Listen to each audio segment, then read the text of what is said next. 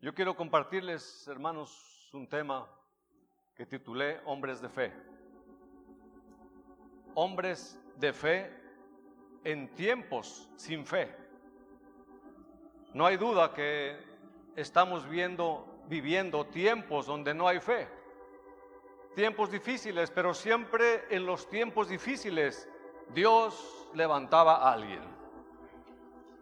Podemos poner algunos ejemplos. Eh, simplemente el profeta Elías apareció de la nada. Chequen las escrituras y de repente van a encontrar, y Elías, Dios lo levantó de la nada, de repente. El profeta Daniel, Dios lo levantó en tiempos difíciles, en tiempos de cautiverio. Y Dios quiere levantar hoy hombres y mujeres. En este tiempo difícil, en estos tiempos donde no hay fe donde se está perdiendo la fe. Miren, los analistas dicen que los alemanes son famosos por su industria, los, los franceses por su diplomacia, los españoles por su valor y los rusos por su resistencia. ¿Y los cristianos? ¿Y los cristianos porque son famosos. Los cristianos, a través de todas las edades, son famosos por su fe. Así es, hermanos. Los cristianos son famosos por su fe. Los cristianos tienen la fe de Jesucristo por bandera, pero no la, tienen simplemente como un lema o un adorno. No, la fe siempre ha sido la marca de los siervos de Dios desde el comienzo del mundo. La fe es una firme persuasión de que Dios cumplirá todo lo que nos ha prometido en Cristo Jesús. La fe demuestra a la mente la realidad de las cosas que no se pueden ver con los ojos naturales. Pablo dice, caminamos por fe, no por vista. La fe es la plena demostración de todo lo revelado por Dios. Y este enfoque de la fe se explica mediante el ejemplo de muchas personas de todos los tiempos que obtuvieron buen testimonio o un carácter honorable en la palabra de Dios. La fe fue el principio de su santa obediencia, sus servicios notables y aún de sus sufrimientos. La Biblia da el relato más veraz y exacto de todas las cosas que los hombres de fe hicieron con esa fe todas las cosas que sufrieron por esa fe y todas las cosas que alcanzaron por esa fe. Vamos a, leer algo ahí en Hebreos 11. Hebreos capítulo 11, que habla de la fe. Vamos a estar leyendo salteadamente, no vamos a leerlo todo, pero dice Hebreos 11, versículo 1 es pues la fe, la certeza de lo que se espera, la convicción de lo que no se ve, porque por ella alcanzaron buen testimonio los antiguos. Otra versión dice, porque por ella recibieron aprobación los antiguos. Por la fe entendemos haber sido constituido el universo por la palabra de Dios, de modo que lo que se ve fue hecho de lo que no se veía. Por la fe, Abel ofreció a Dios más excelente sacrificio que Caín. Versículo 5. Por la fe, Enoch fue traspuesto para no ver muerte. Versículo 6. Pero sin fe es imposible agradar a Dios, porque es necesario que el que se acerca a Dios crea que le hay y que es galardonador de los que le buscan. Por la fe, Noé, cuando fue advertido por Dios acerca de cosas que aún no se veían, con temor preparó el arca para que su casa se salvase. Versículo 8. Por la fe Abraham, siendo llamado, obedeció para salir al lugar que había de recibir como herencia y salió sin saber a dónde iba. Versículo 11. Por la fe también la misma Sara, siendo estéril, recibió fuerza para concebir y dio a luz aún fuera del tiempo de la edad. 17. Por la fe Abraham, cuando fue probado, ofreció a Isaac, y el que había recibido las promesas ofrecía a su unigénito. 20. Por la fe bendijo Isaac a Jacob y a Esaú respecto a cosas venideras. Por la fe, Jacob al morir bendijo a cada uno de los hijos de José y adoró apoyado sobre el extremo de su bordón. Por la fe, José al morir mencionó la salida de los hijos de Israel y dio mandamiento acerca de sus huesos. Por la fe, Moisés cuando nació fue escondido por sus padres por tres meses porque le vieron niño hermoso y no temieron el decreto del rey. Por la fe, Moisés, hecho ya grande, rehusó llamarse hijo de la hija de Faraón. 27. Por la fe dejó a Egipto, no temiendo la ira del rey, porque se sostuvo como viendo al invisible. Por la fe celebró la Pascua y la aspersión de la sangre. 29. Por la fe pasaron el mar rojo como por tierra seca. 30. Por la fe cayeron los muros de Jericó después de rodearlos siete días. Por la fe, Raab la ramera no pereció juntamente con los desobedientes, habiendo recibido a los espías en paz. ¿Y qué más digo? Porque el tiempo me faltaría, contando de Gedeón, de Barak, de Sansón, de Jefté, de David, así como de Samuel y de los profetas, que por fe conquistaron reinos, hicieron justicia, alcanzaron promesas taparon bocas de leones, por la fe apagaron fuegos impetuosos, evitaron filo de espada, sacaron fuerzas de debilidad, se hicieron fuertes en batallas, pusieron en fuga ejércitos extranjeros. Las mujeres recibieron sus muertos mediante resurrección, mas otros fueron atormentados, no aceptando el rescate a fin de obtener mejor resurrección. Otros experimentaron vituperios y azotes y a más de esto prisiones y cárceles. Fueron apedreados, aserrados, puestos a prueba, muertos a filo de espada.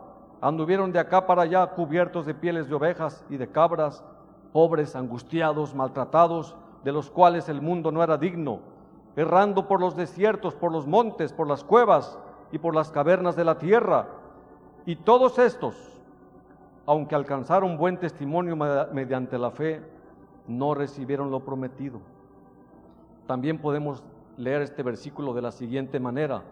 Y todos estos, habiendo obtenido aprobación por su fe, no recibieron lo prometido, proveyendo Dios alguna cosa mejor para nosotros, para que fuesen, no fuesen ellos perfeccionados aparte de nosotros. Por tanto, nosotros también, teniendo en derredor nuestro tan grande nube de testigos, despojémonos de todo peso y del pecado que nos asedia y corramos con paciencia la carrera que tenemos por delante, puestos los ojos en Jesús, el autor y consumador de la fe. Hermanos, todas estas vidas, obviamente hay muchos que no se mencionan porque dice, tiempo faltaría. Pero todas estas vidas nos confrontan. Si vivieran hoy, dirían, ¿dónde está tu fe? ¿Dónde está tu fe? Estos santos de Dios estaban tan comprometidos con la causa del nombre de Dios que hicieron cosas que desconciertan la mente de la mayoría de los cristianos hoy en día, hoy en este día que estamos viviendo. ¿De dónde obtuvieron ellos la autoridad espiritual y la fuerza para hacer todo lo que hicieron? Cosas tremendas. Hermanos, ellos eran hombres como nosotros, pero de una clase diferente. Eran de una clase diferente. Muy diferentes de aquellos que nosotros vemos en la iglesia hoy. Y tristemente yo no me puedo identificar con ellos y con su andar. Estos santos no fueron una raza especial. ¿O acaso eran superhéroes, superhombres, dotados con poderes sobrenaturales desconocidos para nosotros? La respuesta es no. La respuesta es no. La Biblia declara enfáticamente que nuestros piadosos ancestros eran personas como tú y yo, sujetas, dice la escritura, a las mismas pasiones que nosotros. Santiago 5 dice, Elías era hombre sujeto a pasiones semejantes a las nuestras y oró fervientemente para que no lloviese y no llovió sobre la tierra por tres años y seis meses. Hermanos, no sé si se han dado cuenta, si lo han pensado, si ya se fijaron que estamos viviendo en la época más perversa de la historia de la humanidad. No tengo ninguna duda de eso. Nuestra presente generación ha sobrepasado la maldad y es muchas veces peor que la generación de Nínive y de Sodoma. Esta generación tiene la cerviz más endurecida que el antiguo Israel y es más violenta que en los días de Noé. No hay duda. Y si hubo un tiempo cuando el mundo necesitaba santos de una fe intensa, es hoy. Es hoy.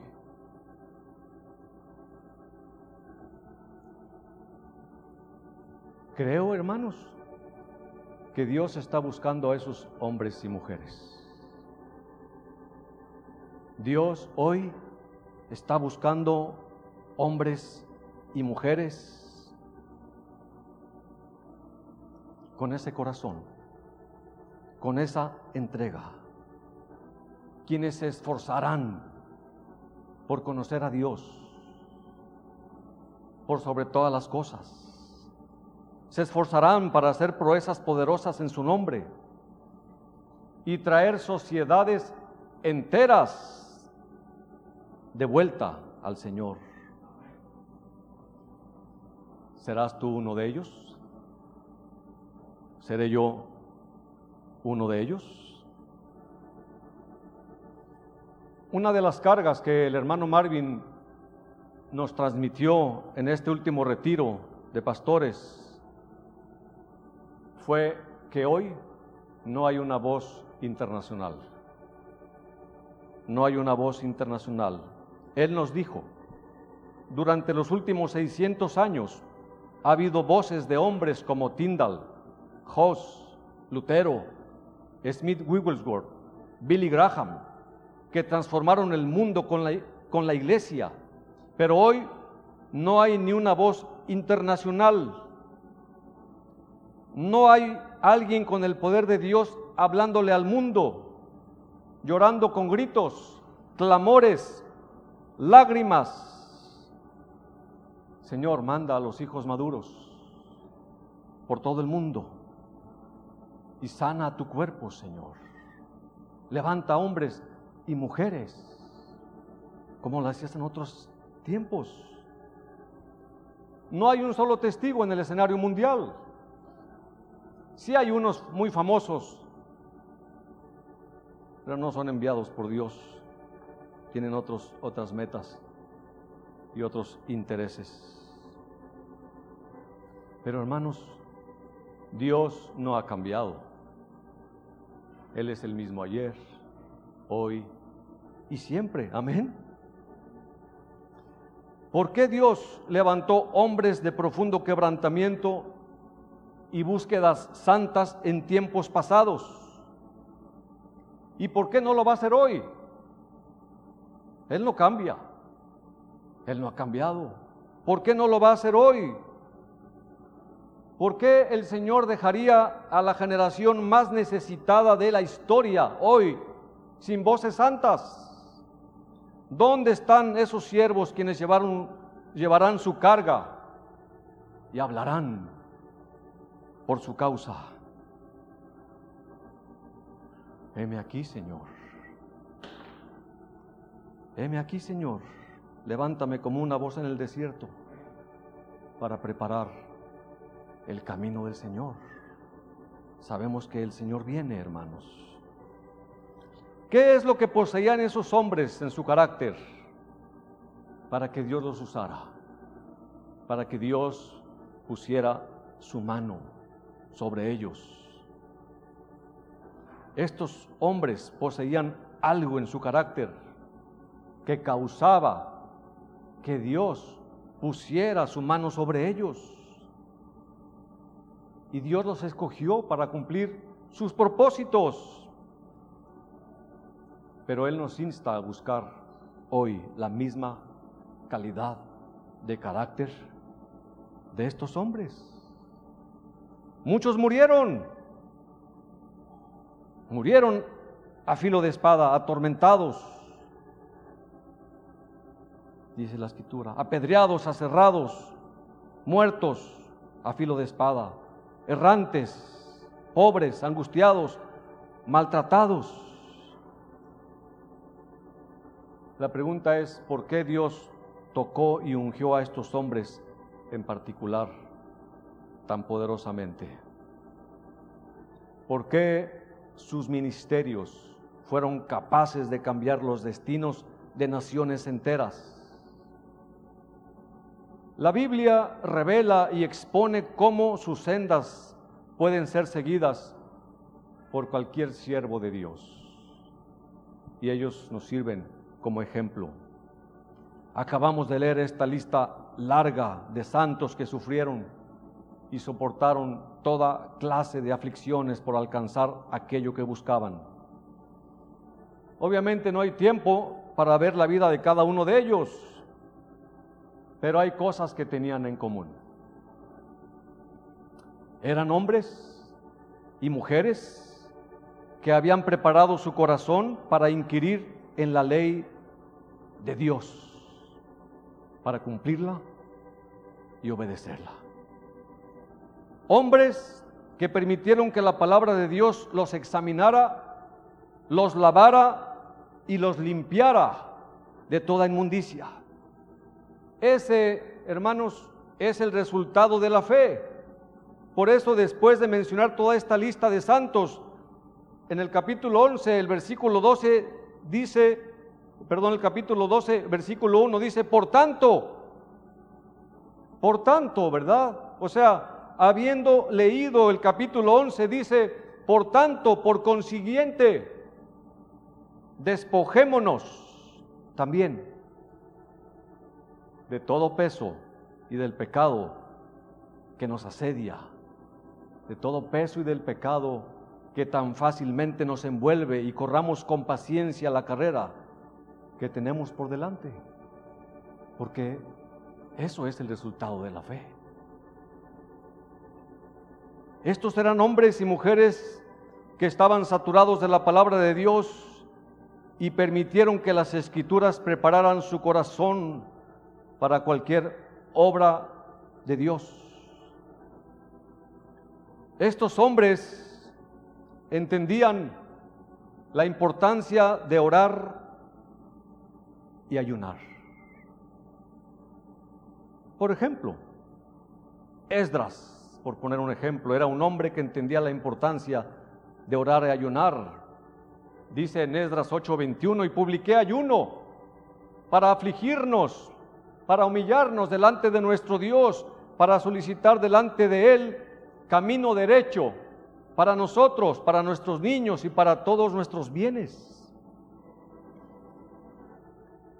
Sería tiempo, ¿no? De repente tomar un ayuno para solicitar delante de Dios camino derecho para nuestros pies, para nosotros, para nuestros hijos. Vemos que Esdras mandó al pueblo ayunar.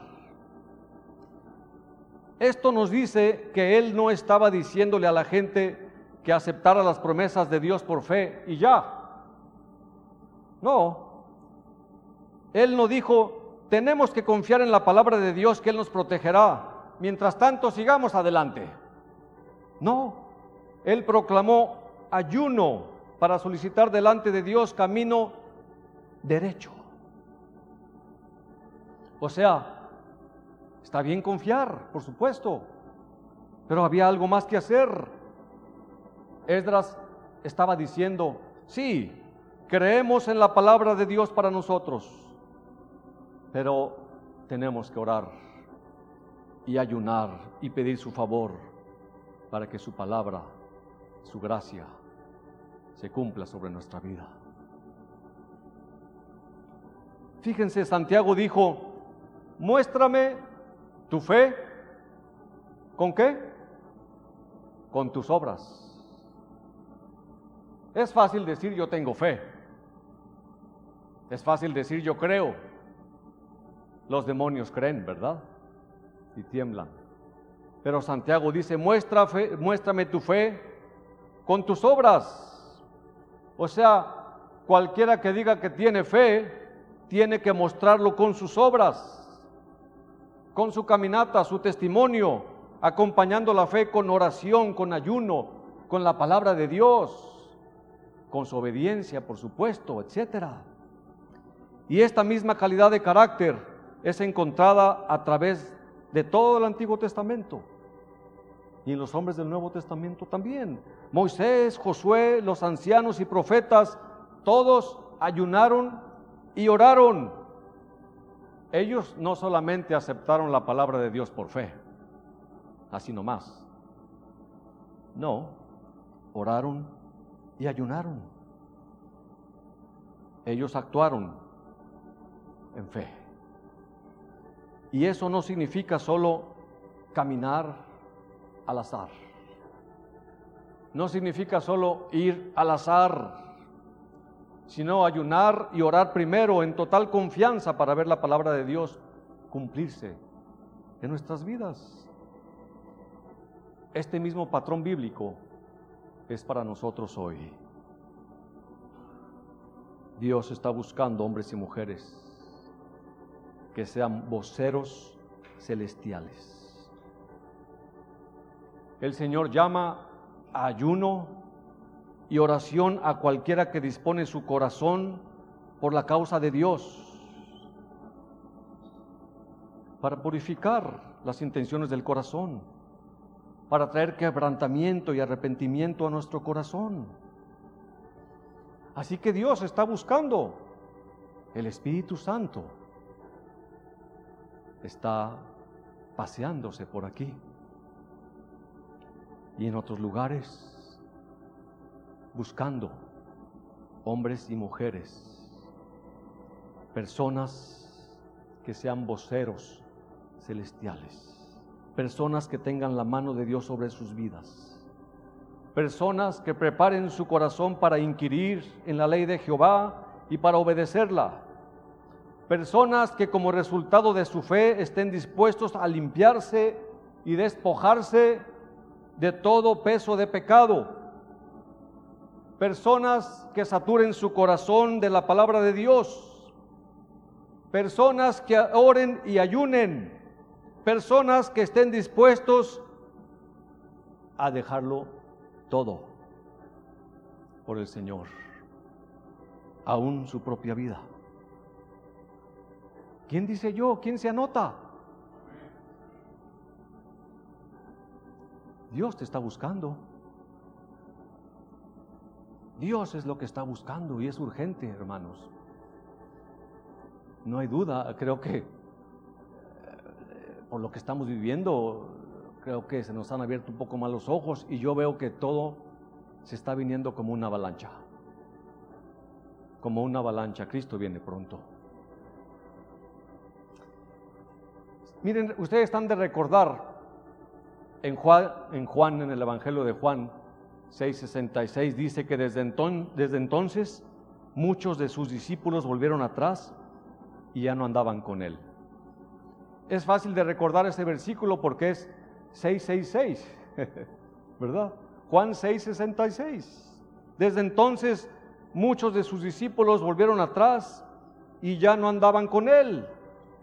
Todos se fueron, a excepción del grupo de estupefactos apóstoles, quienes con mucho dolor habían sido testigos de la destrucción, de la popularidad de su maestro y de sus ambiciones privadas en ellos.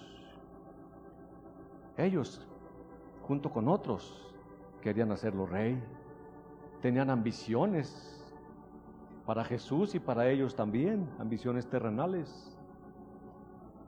Pero ellos estupefactos vieron cómo su popularidad ahí se fue por los cielos. Y lo dejaron. Fue entonces cuando Jesús dirigió su mirada a ellos y les dijo, ¿queréis acaso iros también vosotros? ¿Queréis acaso iros también vosotros?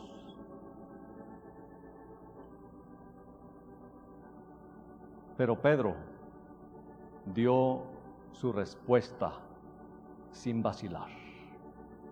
Señor, ¿a quién iremos? Señor, ¿a quién iremos? Tú tienes palabras de vida eterna.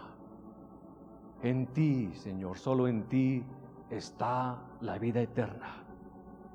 Y nosotros hemos creído y conocido que tú eres el Cristo, el Hijo del Dios viviente. Hermanos, qué pregunta, pero también qué respuesta.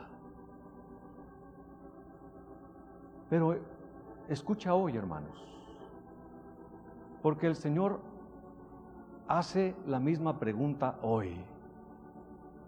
¿Queréis acaso iros también vosotros? ¿También queréis iros? Yo sé que todos aquí contestarían a esa pregunta, no, Señor. No, Señor, yo no quiero irme no quiero alejarme, no quiero dejarte. Pero hermanos, el Señor dará la oportunidad a cada uno de nosotros de responder a esa pregunta, no con palabras, sino con hechos. Con hechos. El Señor nos va a dar la oportunidad de responderle. Porque sí es fácil decir, no Señor, jamás te negaré. Si me es necesario morir contigo, heme aquí. Oh Pedro, hoy te digo que no cantará el gallo sin que me hayas negado tres veces. No una vez, tres veces. Pero Pedro respondió, Señor, no hay otro fuera de ti en el que podamos ser salvos. ¿A quién iremos? Tal pregunta, hermanos, nos abruma, como abrumó también a Pedro. Él sabía que el hombre tiene que acudir a alguien Pero, ¿a quién otro podría ir él?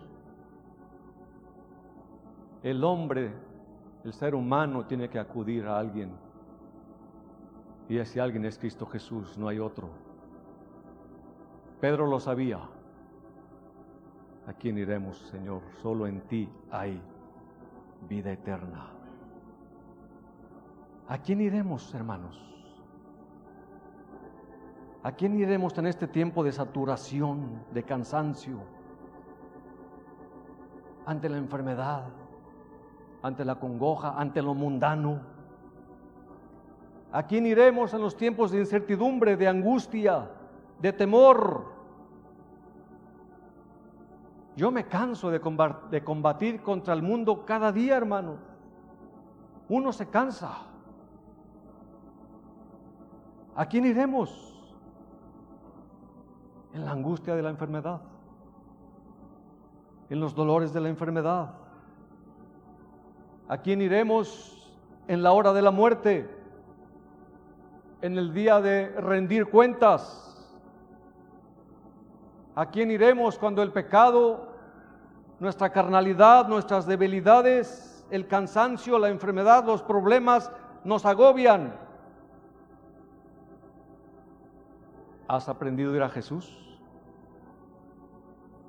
¿Has aprendido a ir a Jesús? Venid a mí, todos los que estéis trabajados y cargados, porque yo os haré descansar.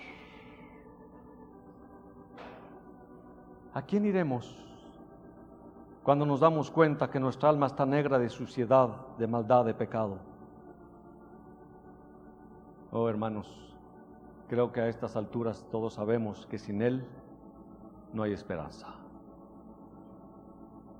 No tenemos esperanza. Pero hermanos, sí tenemos esperanza. Amén. Sí tenemos esperanza, tenemos a Cristo. Podemos acudir a Él para purificar nuestros pecados. Y si nuestros pecados son como la grana, quedarán como la blanca lana. Él es el único que puede limpiar nuestros corazones y conciencia sobre los cuales el pecado ha puesto su marca contaminadora, hermanos. ¿A quién iremos? Solo Cristo salva. Solo en Cristo encontramos la paz. En Cristo encontramos el verdadero significado de vivir. Encontramos la vida, encontramos el perdón por su sangre derramada, por su, por su vida expiada. Hermanos, una cosa debemos saber. La iglesia debe de estar compuesta de creyentes que se han arrepentido de sus pecados y que viven una vida santa. Gente que se ha arrepentido. Ningún otro tiene derecho de ser miembro de la, miembro de la iglesia de Cristo.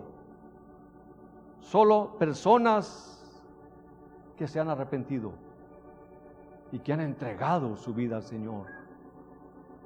Esos tienen derecho de ser miembros de la iglesia de Cristo. La iglesia ha de ser conformada por personas que quieran dejar de pecar y que quieran arreglar cuentas con Dios. No gente perfecta, pero sí gente arrepentida, gente que lo anhelen, que lo amen, que quieran dejar de pecar. Punto por punto, Dios ha abierto nuestros ojos a su voluntad y nos ha enseñado qué tipo de iglesia desea. El momento ha llegado para escoger, hermanos, a quién serviremos. Yo quiero decir, como dijo Josué, yo y mi casa serviremos a Jehová.